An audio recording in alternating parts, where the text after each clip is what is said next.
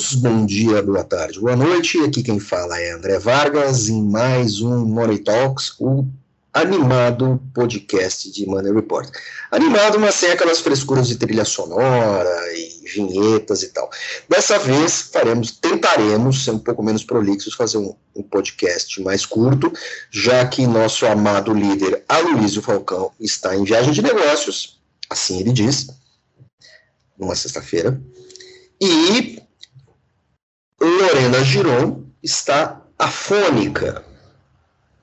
Isso é algo que acontece com alguma regularidade. Mas ela está atenta, pois não está com as mãos amarradas, está escrevendo sem parar para o nosso portal. Dessa vez estou aqui com a minha colega, a editora Débora Hanna Cardoso, e nós vamos falar sobre tudo o que de mais importante, absurdo e notório ocorreu na política e na economia do Brasil. Nesta semana, primeira semana do ano, que na verdade não parece a primeira semana de um novo ano, parece assim, um grande contínuo, né? Com alguns absurdos, algumas notas uh, negativas e algumas curiosidades. Eu acho que 2022, em termos práticos, ainda não começou, é, apesar de ser de eleição e tal, mas eleição não está, por incrível que pareça, não está no nosso porque os candidatos estão relativamente comportados. Débora, vamos começar a falar sobre economia, bolsa de valores? Olá, ouvintes, tudo bem? Como é que foi a virada de vocês? A minha foi muito boa, inclusive já completei aí meus novos anos de vida. Então, já comecei o ano mais velha, que é para começar o ano já triste.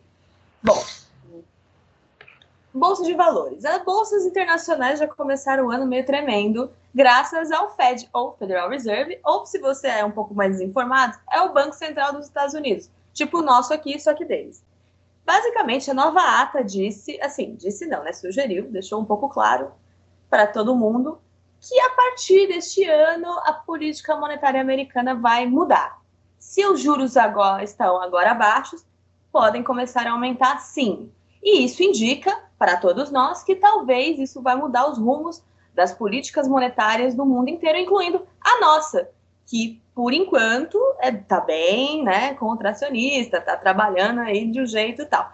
Ou seja, o mundo agora vai mudar de novo e a gente vai ter que se adaptar com essa a inflação que está alta, o PIB que não está bem e a política monetária que vai ter que se adequar às decisões de quem de fato manda no capital, de fato, que é, são os Estados Unidos. André. Esse processo chamado de tapering nos Estados Unidos, é, ele já é previsto. Certo?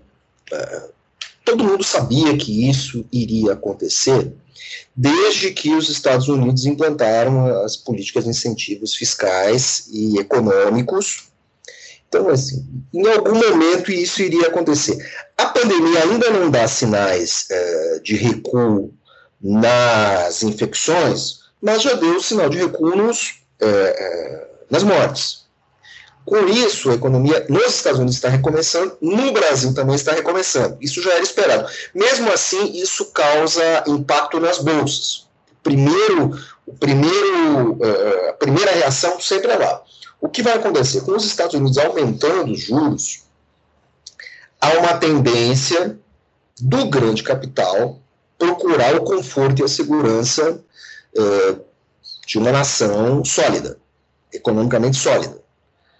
Isso automaticamente faz, praticamente obriga o Brasil a seguir aumentando os juros, como isso já estava já visto consolidado desde a última ata do Copom, lá em dezembro. É, o que, o que é, é, ainda nos custa entender é o seguinte: o Copom já conseguiu mais ou menos medir o caminho do juro americano, ou eventualmente ele vai ter que subir mais? Essa é, essa é a questão. Você tem todos os boletins focos, apontando que o mercado acha que o juro deve subir e tudo mais. Então, assim, essa, essa, é, essa é a questão que vai que vai é, é, conduzir parte da grande parte da política econômica do Brasil. Isso vai afetar câmbio,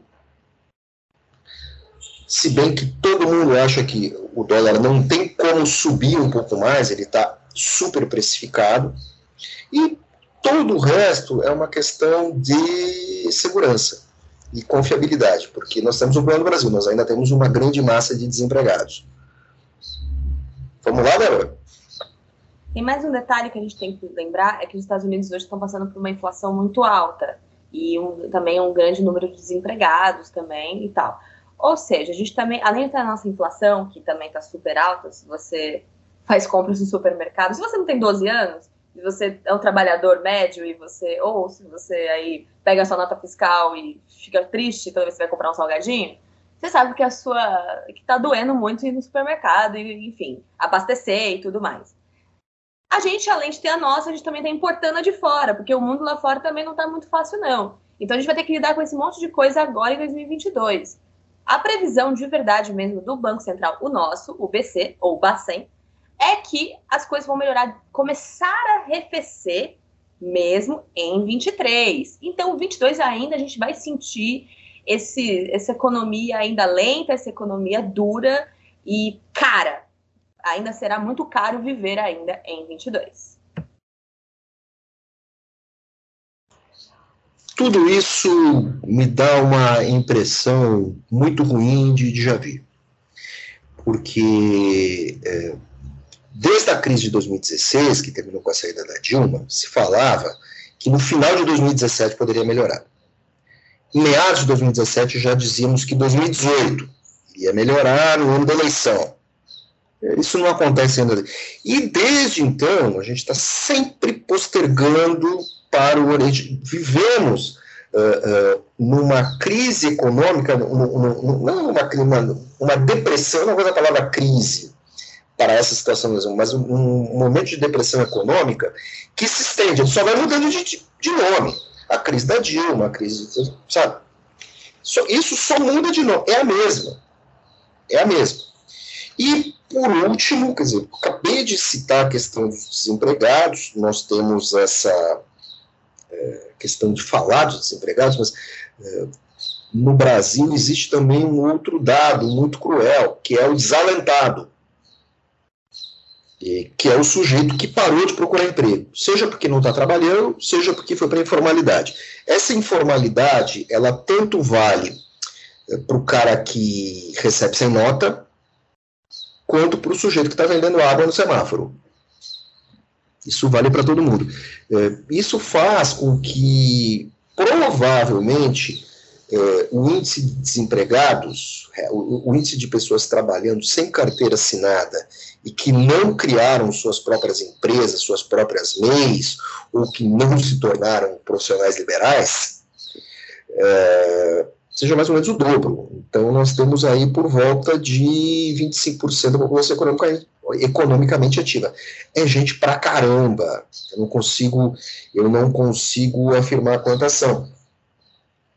Agora de cabeça, mas é assim, mais de 25 milhões de pessoas, com certeza. Número de, por favor, me perdoe, número de cabeça. E no meio de tudo isso, nós temos ali uma pequena mancada com requintes de crueldade. O governo vetou a renegociação de dívidas fiscais de MEIs e pequenas empresas. Uh, havia uma proposta para a criação de um refis para os pequenos, né? E o governo Bolsonaro uh, falou que não, que não vai ser assim. É, tudo bem, eu sou, eu sou contra o governo passar chapéu para todo mundo, mas diante dessa crise, é, penalizar dono de MEI, dono de pequena empresa, que muitas vezes deixa de pagar o seu imposto para poder pagar o salário do funcionário, ou pagar a conta de luz, o dono da lojinha, o dono da banca, uh, o professor de inglês que dá aula né, particular, uh, tudo isso é muito ruim, porque a pequena empresa e a MEI é, são os grandes empregadores do Brasil.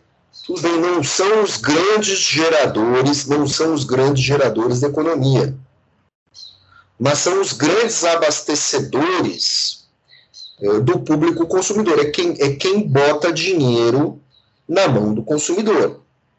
Essa não é uma. Eu quero crer que essa não foi uma boa decisão. Foi mais uma decisão insensível do governo. É, e, e uma decisão impopular. Muito estranha, até porque estamos, de novo, nesse ano de eleição, em que, independente do governo que está lá, nesse caso, o governo Bolsonaro, como sabemos, o governo tenta ser um pouco mais é, populista, um pouco mais bondoso. É, essa decisão, de fato, né, além de não ajudar uh, quem está se mantendo no trabalho, ela também, politicamente, não é uma decisão muito inteligente. Eu dou nota zero para isso. Mas agora, uh, vamos falar do que, Débora? Porque, assim, é impossível Olha, não falar de Bahia e não falar de vacina? Olha, para falar de gente um pouco inteligente, antes de a gente falar de Bahia, vamos falar do Queiroga? Porque eu acho que a gente está falando de um ministro que está fazendo tudo errado no meio de um país que está vacinando muito e está tomando decisões que a gente tem que questionar um pouquinho em meio a Omicron. Vamos, Vargas? Então vamos. É o seguinte, o ministro da Saúde decidiu, saiu aí as notícias aí dessa sexta-feira não estão fáceis. Essa, semana não está fácil para ninguém. Imagina para a gente que é jornalista e que cobre governo, e pandemia, e economia, e tudo aquilo que você arranca os cabelos quando lê. Imagina a gente que escreve. Queiroga decidiu que médico. Ele decidiu assim, ele sugeriu, jogou no ar, que talvez médicos infectados podem te atender postinho no hospital, tá? Ou seja, é tipo como se fosse um crime premeditado, entendeu? O cara infe tá infectado e vai te atender, infectado para te infectar. Eu acho muito estranho.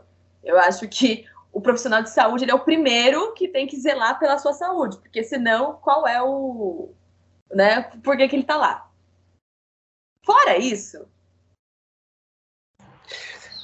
Master Opting, lembrei de uma coisa, quer dizer, se o governo autorizar isso, o sujeito que for trabalhar doente não precisa ser demitido, não pode ser demitido, não pode ser impedido de trabalhar, mesmo estando lá contaminando os colegas. Ele está abrindo um precedente muito. Se isso for implantado, vai abrir um precedente muito perigoso.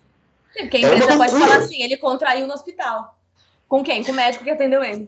Então a empresa. Não, não é só isso. Ele, ele pode se basear no seguinte exemplo: ele pode, ele pode, pode evitar o caso do negacionista de vacina que quer voltar ao seu local de trabalho e é impedido ou que é demitido Sim. por justa causa. É um absurdo, quer dizer, é, você está dando passos para trás. Só que tem um detalhe, né? É, mais uma vez a gente copia os Estados Unidos no que os Estados Unidos têm de errado. Porque no, em muitos estados americanos, o período de quarentena para Covid passou a ser só cinco dias. Só que não há nenhum estudo dizendo que depois de cinco dias você parou de contaminar. Então, assim, é uma maluquice. E a gente está uh, ah, ah, praticamente macaqueando os Estados Unidos. Desculpe. E eu acho que toda a lógica que é da CLT, principalmente, estou falando da CLT porque é a nossa principal lei trabalhista, que é de segurança laboral dentro do ambiente de trabalho, ela vai para o ralo. Porque se o profissional de saúde, o médico, é o primeiro que tem que dar o exemplo, ele não dá, o que será das outras classes que vão falar assim, ué, se o médico infectado pode atender, quem, quem sou eu para, para não ir trabalhar? Então, exatamente esse o negacionismo. Além dos cinco dias, além de toda a questão da vacinação infantil, que foi uma grande novela durante os nossos plantões aqui, porque abriu consulta pública, ainda bem que o público foi sensato, foi todo mundo a favor, abriu consulta pública sobre prescrição médica, uma coisa que não tem nenhum precedente nesse país. E aí a, a, a coletiva de imprensa parecia um velório, todo mundo assim, olha, enalteceu mais assim o, os danos que a vacina e todas a, poderia causar do que os benefícios. Só que os riscos da vacina são irrisórios comparados aos benefícios que é salvar a vida da criança. Até porque o vírus ele muda. A gente não sabe até que ponto a criança vai ser, vai ser é, assintomática, vai ter, sabe, vai ser leve quando ela contrair o vírus, dependendo da cepa que apareceu lá na frente. Então, é melhor que se previna. Então, a gente, a gente teve ali uma situação aqui no, no Brasil que eu nunca vi, porque nos outros países que a gente acompanha, acho que eram 27 Vargas, me, me... Já são. Quando você fez a apuração, eram 27. Mas você comentou comigo e no dia seguinte já eram 39. É, muda muito, assim, é muito rápido. Já estão vacinando crianças da faixa etária que a gente estava discutindo, que era de 5 a 11 anos. E, e assim, na China já estão vacinando de, a partir de 3. Então a gente está numa situação aqui que é vamos discutir, discutir as linhas miúdas da, da, da vacina, tudo bem, eu concordo, a gente tem que falar sobre os riscos. Dosagem e tudo mais. Tudo, eu acho é, é lindo. E, e, a população tem que saber dos riscos, mas no meio de uma pandemia em que as pessoas morrem, eu acho que a gente tem que falar primeiro dos, que, por que, que a vacina é importante. E aí fala depois das linhas miúdas. Vargas. O Chile o Chile está vacinando desde setembro não há registro de grandes problemas. É, a vacinação, de novo, a vacinação nos Estados Unidos, vacinação de crianças com Pfizer, com doses pediátricas, que é um terço da dose adulta para crianças até 5 anos, isso nós noticiamos, ela, ela deu intercorrências, algumas intercorrências graves, umas três ou quatro, as crianças tiveram que ficar sob acompanhamento, mas eram crianças já doentinhas. É, assim, é, foram registrados 100 casos, que dava 0,0001%, é, é, numa população de 4,5 milhões de, de, crianças vacinadas nos Estados Unidos. Quer dizer, o risco é muito pequeno. É, Há poucos anos nós tivemos aqui no estado de São Paulo um surto de um pequeno surto de febre amarela né, nessa região da Cantareira, da Mantiqueira Cantareira, que circunda, é, circunda não, mas faz divisa com São Paulo. Por causa de desmatamento, caça de macacos e tal, o mosquito da febre amarela passou a infectar gente. As pessoas invadiram áreas é, nós tivemos gente morrendo por causa da vacinação, porque as pessoas eram, tinha gente que era alérgica a ovo, a, a, a clara de ovo, onde a, no, na fabricação da vacina da febre amarela, a, as pessoas, a, aquilo é, é usado como meio de cultura para você expandir ali a, a cultura que vai gerar o imunizante. Eu não tomei porque eu já sou imunizado, fiz matéria na Amazônia sete, oito vezes, então sempre estou com a minha vacinação, sempre estou com a minha vacinação de febre amarela em dia. Isso também porque eventualmente viajo para fora do Brasil. A última vez foi antes da pandemia, foi em 2019. Uh, e, e a última vez que eu fui para a Amazônia, eu acho que foi 2000 e, 2007, faz tempo. Bom, é, é, as pessoas é, apresentam problemas, mas isso é muito raro. Ninguém, ninguém, quando houve a crise de, da febre amarela em São Paulo, falou em cancelar a vacinação. Ninguém falou em cancelar, ninguém falou em atestado médico, em, em receita, autorização médica. Isso é só para criar cortina de fumaça. Isso é uma grande bobagem. É, é, e agora, nesse momento, a Anvisa, novamente e, e necessariamente, volta à carga querendo discutir a vacinação para crianças de 5 a 11 anos com outros imunizantes, como a Coronavac, que é fabricada no Brasil. É, é, e aí, novamente, quer dizer, é, é, eu não sei, eu não sei qual é a do ministro Queiroga. Eu não sei se ele faz isso para contentar o chefe dele, porque ele só coleciona derrotas. Tudo que ele afirma, logo depois é derrubado e ele mesmo, sendo ministro, incentiva a, a, a, incentiva aquilo que ele se mostrava ao contrário. Quer dizer, não sei se ele faz um jogo político ali de vou contentar o meu chefe, desde aquele papelão que ele fez na frente do, do diretor-geral da MS, dizendo que se o Bolsonaro eventualmente fosse julgado no Tribunal de Haia, ele iria junto com ele. Não, o Tribunal de Haia não vai trazer, é, é, não vai levar o Queiroga. Tribunal Penal de Haia serve só para líderes políticos. Então, assim, tudo aquilo, eu fiquei olhando, eu fiquei, eu dei um zoom no vídeo, fiquei olhando para a cara do presidente da OMS e ele fez uma sensacional cara de paisagem, até porque é um sujeito que lida com todo tipo de governante maluco ao redor do mundo, então acho que é um cara que está acostumado com isso. No meio dessa história, é, nós temos também um outro episódio infeliz, só ah, ocorrido por causa da questão da imunidade parlamentar. A deputada Bia ela participou de um grupo que é, revelou dados de médicos defensores da vacinação infantil para fazer aquela coisa da, daquela questão daquele assédio das redes sociais e tal, e ela foi é, foi desmascarada. Um, o jornal, o portal G1 publicou que ela estava envolvida nisso. Enquanto isso, tudo isso acontecendo, Bolsonaro seguiu o tempo todo em férias na Bahia, depois ele passou um tempo no hospital, depois ele participou ali de uma partida, né, deu pontapé inicial, uma partida de. É, é, para essas partidas beneficentes de cantores sertanejos, é, mas ele não foi para a Bahia. Bahia, onde estava, onde passou férias, o vice-presidente Mourão, que também não se manifestou em visitar as áreas, as áreas afetadas. É, acho que uma grande falta de espírito público, porque um, presidentes e líderes têm grande capacidade de mobilização. Eu acho vergonhoso, eu estou parecendo Boris Casóis, eu acho uma vergonha. É, mas assim, a, a dona Magalu, porque agora, agora a, a Luísa Helena Trajano, ela é a dona Magalu, o apelido dela é dona Magalu, ela se mexeu mais rápido. Então, é, acho vergonhoso. Tenho, tenho, tenho vergonha alheia de falar disso. Manda, Débora.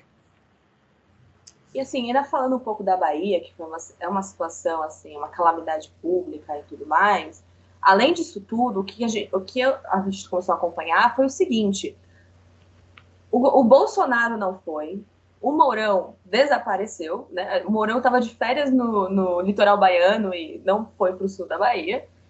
As férias dele não Nem para Ilhéus, que é na praia. Nem para nossa, Mourão nem deu, nem deu um parecer. Mas o que a gente viu foi os ministros do governo Bolsonaro, sim. O ministro do, do Desenvolvimento Regional, o Rogério Marinho, foi. O da Cidadania, o João Roma, foi. O Queiroga, que a gente estava criticando até agora, também foi, porque ele sabe que enchente causa surto de doença, causa um monte de problema, tem ver quem, quem ali ficou doente depois de tudo aquilo. Queiroga foi. A gente teve uma, mobiliza uma mobilização do, da Câmara dos Deputados. Então, assim, os parlamentares da, da Bahia, junto com o presidente da Câmara ali, tentando ver o que, que eles iam fazer. No Senado, o, o, assim, o presidente Pacheco fez um tweet. Agora, o que, que ele fez efetivamente ainda não, não ficou muito claro, mas ele deu uma sinalização de que iria viabilizar recursos, alguma coisa do gênero. Ah, foram, foram, destacados 700 milhões de ajuda. Sim. Beleza, agora então, a reconstrução de tudo vai custar 7 milhões. Eles mandaram só 10% da grana, tudo bem, você vai ter que liberar aos poucos.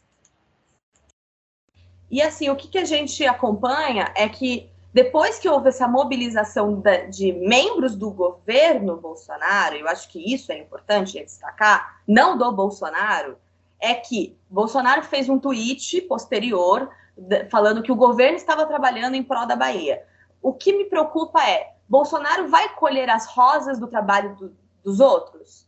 Porque é isso, é um pouco isso. É o Bolsonaro fazendo tweets para a sua claque, que é o, a claque dele fica no Twitter, falando assim: olha, estamos trabalhando muito pela Bahia, mas estamos quem? Terceirizando. Meus ministros estão trabalhando, os deputados do minha base estão trabalhando, mas eu tô em Santa Catarina, andando jet ski. E aí você tem aquele episódio dele no hospital por causa de um camarão, enfim. Mas acontece que há uma mobilização da classe política, porque sabe que o, é aquela coisa que a gente sabe, o Brasil real é, é muito difícil. O, o governador da Bahia, Rui Costa, que é do PT, falando que o dinheiro não ia dar. E assim, independentemente da sigla, é um Estado brasileiro, é o Brasil. O Bolsonaro tem que governar para todo o país. eu não sei se essa, essa falta de cuidado para com a Bahia foi por causa do governador ser da, do partido da oposição, eu não faço ideia do que aconteceu, mas de certa forma soou muito mal, ficou muito mal, a ponto de outros postulantes terem que meio que aparecer ali pedindo recurso, mandando, no caso do governador de São Paulo, mandando o corpo de bombeiro, o Lula ali cobrando as Forças Armadas e tudo mais. Alguns não fizeram nada, né, desapareceram, mas alguns deram alguma, alguma sinalização e o presidente do país, que é o cara que tem a máquina na mão, desapareceu. É preciso lembrar o seguinte, né, que além da ação prática, uh, o governante máximo, o sujeito que, como Bolsonaro vai dizer, tem a caneta, é, um presidente, uma simples sinalização de um presidente, ela é capaz de mobilizar parcialmente uma sociedade. E a inação dele é muito negativa. Sabe? Eu fico pensando o seguinte: tudo bem, é geograficamente impossível, mas se essa calamidade, em vez de atingir o sul da Bahia, certo? que é uma região pobre e tal, barará, barará, tirando a área de turismo, tá cheio de quilombola. Eu queria ver se atingisse o oeste da Bahia, o Cerrado Baiano, onde está concentrado uh, o, o agronegócio baiano. Lógico que, que geograficamente é impossível aquela região ser abatida por cheias, porque ela, ela é um planalto já. Né? Eu conheço aquela área. Eu duvido, eu duvido que o Bolsonaro iria ter esse tipo de postura. Então, assim, então essa, essa, essa, essa postura de governar para alguns em detrimento de outros, de certa forma, é algo uh, que todo político faz todo partido que está no poder faz. Sempre tem as suas prioridades. Mas é preciso governar para todos. E, e, Bolsonaro é o governante, eh, não só no Brasil da redemocratização, é o governante mais excludente dos brasileiros. Então, de novo, meu momento Boris Casoy é uma vergonha. Agora nós temos a questão do exército, né? Como é que é essa história? Diga aí, Débora. Quero só fazer mais uma, falar uma coisa. A gente pode esquecer de um detalhe o calcanhar de Aquiles do Bolsonaro para 22 é o Nordeste, e essa inação dele só piora a situação dele na região que ele tem que conquistar voto a voto. Então, eu acho que esse era o momento, se que ele está querendo se reeleger, de agir e não de sumir. Eu acho que pega muito mal e, enfim, o eleitorado lá olhou com tipo, maus olhos. A impressão que dá é que, pelo menos nesse final assim, Bolsonaro entregou para Deus tudo bem, sabe? A impressão que dá, o cara entregou para Deus, ó, tá, chega, cansei, cansei, sabe? Você tô quase no final do meu expediente, só tomo pancada e tal. A impressão que dá é que ele cansou de brigar com o vento, sabe? E aí, no meio de tudo isso, nós temos uma grande não notícia, né? que é a vacinação obrigatória de militares. Que nada mais é do que um fato histórico que não é notícia nenhuma. Mas. Significa absolutamente nada. Atual parece que virou um auê. Vargas, você que entende de exército muito mais do que eu, conta pro pessoal por que, que essa é uma não notícia, mas por que, que ela é simbólica agora? Se, se tem alguma coisa, se tem alguma coisa que milico faz na vida, é tomar injeção. Você entrou no quartel, você toma injeção. A primeira coisa que você faz, você vai tomar antitetânica. Você tá sempre. Você imagina, você imagina um Mourão, né? É, é, um Mourão que foi comandante militar da Amazônia, fez curso no SIGS, Centro de Instrução de Guerra na Selva e tal. É, você imagina o quanto de injeção o Mourão não tomou na vida? Injeção, febre amarela, injeção para tétano, tudo, quanto ele não tomou de quinino na vida. Que não é nem, que não é nem vacina, mas previne para previne malária. Então, assim, esses caras tomam injeção para tudo. Agora, você não tem essa, eh, em, em, quartel não tem essa de obrigatoriedade. Você vai lá e toma. Você entrou, tomou. Você entrou, tomou. Até porque o que, que acontece? Nos escalões mais baixos, você. Nos escalões mais assim, na soldadesca, você tem gente de todos os estratos sociais. Eu já encontrei em quartel filho de médico. Filho de médico. É, é, eu fiz Força Aérea com um cara que é um, um, um sujeito que é amigo, um renomado neurologista na Espanha. Certo?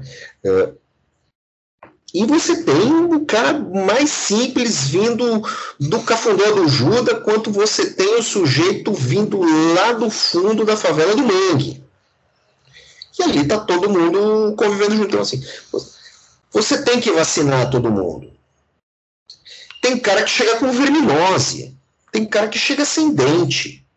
E você tinha lá um cara ali que nem eu, todos os dentes na boca, sem cárie, sem verme, sem nada, ou seja, acontece. Isso eu sou um sujeito dos anos 80, em que a, a, o alistamento militar obrigatório ele era mais a ferro e fogo. Hoje, dificilmente um cara uh, de cidade grande, de classe média, classe média baixa, classe média, classe média alta, engaja a lista. Isso não, não tem mais em cidade grande, certo? Você vai lá, faz o juramento da bandeira e tal, parará, parará, tá tudo resolvido. Mas assim, soldado vacina, esse negócio de ser obrigatório não quer dizer absolutamente nada. A não ser que tenha alguma discordância interna, por favor, Débora, um instantinho, só tem alguma discordância interna. Chegou um lote de vacina, alguma ordem para vacinar algum quartel, e algum oficial de alto escalão negacionista diz que não vai vacinar. Porque uh, não há obrigatoriedade da vacina no Brasil, então o sujeito vai lá e diz que não. Só que, assim, é, na vida castrense, né, que é a vida militar, a vida da caserna, se a ordem vem de cima, ela tem que ser cumprida. Então, assim, alguém lá dentro deve ter resolvido não vacinar a galera, e alguém de cima, de fora e de cima descobriu e aí deu algum teretetê ali, agora, tem, agora é ordem, agora vai vacinar. Porque assim, é, assim que, é, é assim que os militares funcionam. Do soldado ao general de exército. Porém, nessa decisão do, do comandante, a que me chamou mais atenção não foi a da vacina, porque ela é um pouco óbvia, como o Vargas explicou para vocês que estão tá me ouvindo agora. Mas a das fake news, mostrando que as Forças Armadas são uma instituição de Estado. Porque se você é um milicozinho que gosta de espalhar notícia falsa, você vai ter que pensar duas vezes. Se você tem um Facebook que fica lá disseminando notícia errada, que gosta de esses, esses blogs aí sinistros, esses terça livre, sabe? Você vai ter que pensar duas vezes mesmo. Porque se você for pego, parceiro, acho que os caras, os canas vão bater na tua porta, viu? Se os caras descobrirem, você pode até ter baixa, você, talvez até ser preso. Eu não sei exatamente quais serão as punições. Mas, com a responsabilidade da farda que você usa, já que você defende o Estado brasileiro, você não pode prejudicá-lo, olha só, espalhando fake news, porque fake news também prejudica o Estado. Ou seja, seja lá atirando, seja disseminando notícia falsa, você tem a obrigação de proteger todo mundo. Ouviu, Vargas?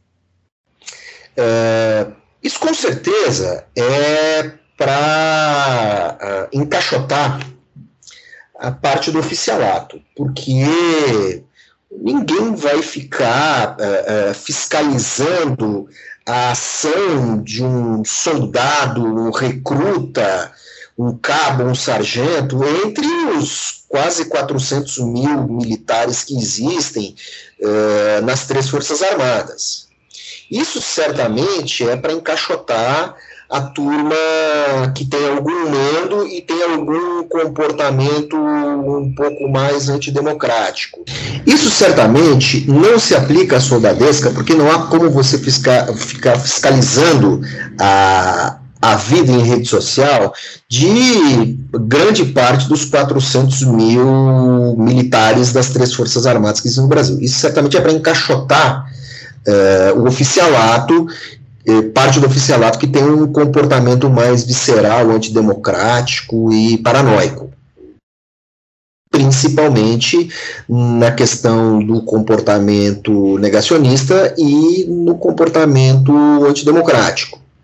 É preciso lembrar, é, é que talvez para estabelecer essas regras seja um pouco difícil, mas a vida, a vida militar é um pouco mais. É, ela está muito vinculada a critérios é, de momento, de quem está acima mandando. Não é como a vida civil. É, a questão principal é que essa ordem ela cria um alerta para esse pessoal baixar a bola, porque à medida que um oficial, nem um soldado, mesmo soldado mais raso, tá, mas principalmente oficial, ele recebe reprimendas ou não, isso vai para a folha corrida dele. E essa folha corrida, uh, ela estabelece, a, uh, tem uma questão chamada cangalha, que ela estabelece mais ou menos a pontuação que o cara tem desde a academia, certo? Para as promoções. E o, o oficialato, desde que o cara deixa de ser segundo tenente para ele virar primeiro tenente, ou principalmente a partir de capitão, é, aquilo é um, uma corrida, né, onde o cara tem que cumprir com mais eficácia as melhores ordens, fazer os melhores cursos, tirar as melhores notas, ser o sujeito mais eficiente possível para galgar é, as posições necessárias na hierarquia militar. É, algum, antes de ser presidente, o primeiro colega do Bolsonaro na, na, na academia se tornou general de brigada, certo? Então é uma, é uma questão interessante. Mas acho que tem esse aspecto político. O comando das Forças Armadas manda uma mensagem. Uma mensagem que não está muito clara, mas para quem é bom entendedor, ela diz muita coisa. Bom, eu acho que estamos encerrando o programa, Vargas. Você tem mais alguma coisa que a gente. Será? Deixamos alguma coisa para trás, Vargas? Eu acho que dos fatos mais relevantes, a gente conseguiu mais ou menos amarrar tudo. É, como sempre, essa questão da pandemia, a questão de vacina, isso tudo acaba tomando muito o nosso tempo, tomando muito a nossa energia, quando deveríamos estar discutindo outras coisas mais importantes, mais importantes para a sobrevivência do, do brasileiro. Né? É, geração de emprego, geração de renda, Algumas das reformas só vão surtir efeito quando a economia melhorar. E, bom, esse ano está, no primeiro podcast, está tá praticamente morto. Né? A política vai mandar em tudo e vamos ver o que vai acontecer. Por isso, nessa toada um pouco pessimista, apesar do final de ano, apesar do feriadão, apesar de todo mundo estar com saúde, apesar de Débora Hanna Cardoso estar com a sua dose de reforço, a minha será na segunda-feira. Eu despeço, até semana que vem, eu, André Vargas, caros ouvintes, até lá. Tchau, tchau, ouvintes. Até semana que vem. Tomem suas doses de reforço. No próximo programa eu não estarei aqui, eu estarei de férias, porque depois do recesso eu vou tirar umas férias, estou precisando, para me preparar para o quê? Para as eleições de 2022. Porque se o Vargas está deprimido com 2022, eu estou muito empolgada. Então, que venham as eleições. Cobertura completa, só em Money Report. Eu não estou deprimido, estou melancólico. Deprimido eu fico depois.